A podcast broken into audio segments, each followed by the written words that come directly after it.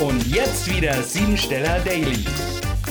Besuch uns auf www.siebensteller.com.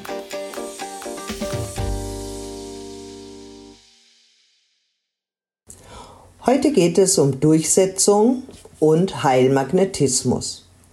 Der 96. Tag des Jahres verleiht in der Tat die Fähigkeit, durch Energieübertragung sowohl heilmagnetisch als auch magisch zu arbeiten.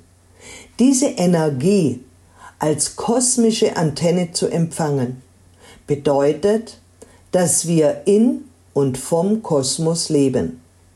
In den häufigsten Fällen ist diese Fähigkeit der Menschen gar nicht bewusst, obwohl sehr viel Mut, Kühnheit, Unternehmungslust, Durchsetzung und große Leistungskraft damit verbunden ist.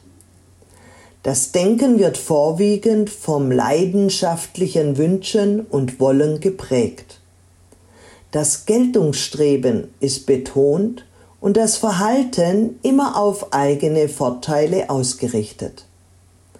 Geben und Nehmen sollte sich heute die Waagschale halten.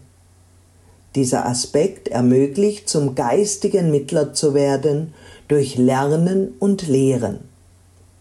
Einsichtig werden in eigene Denkmuster und Bedürfnisse, denn das Herz auf der Zunge zu tragen bedeutet Vorsicht, denn nicht jeder Telefonanschluss ist eine Horizonterweiterung.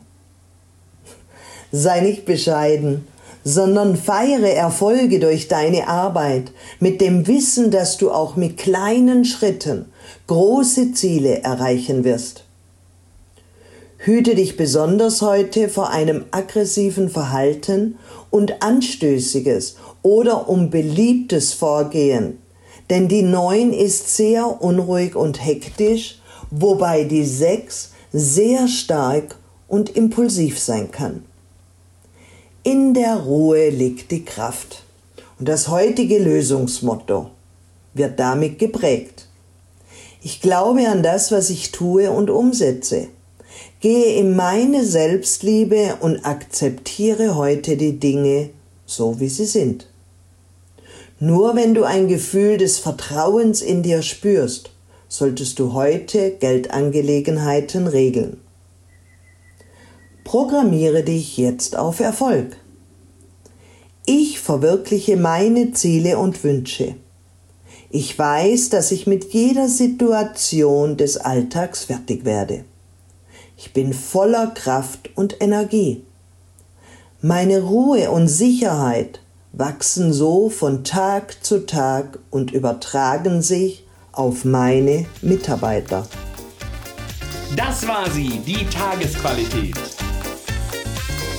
Hol dir jetzt dein Geschenk, eine persönliche Kurzanalyse auf www.siebensteller.com. Und sei natürlich auch morgen wieder dabei, wenn es wieder heißt Siebensteller Daily.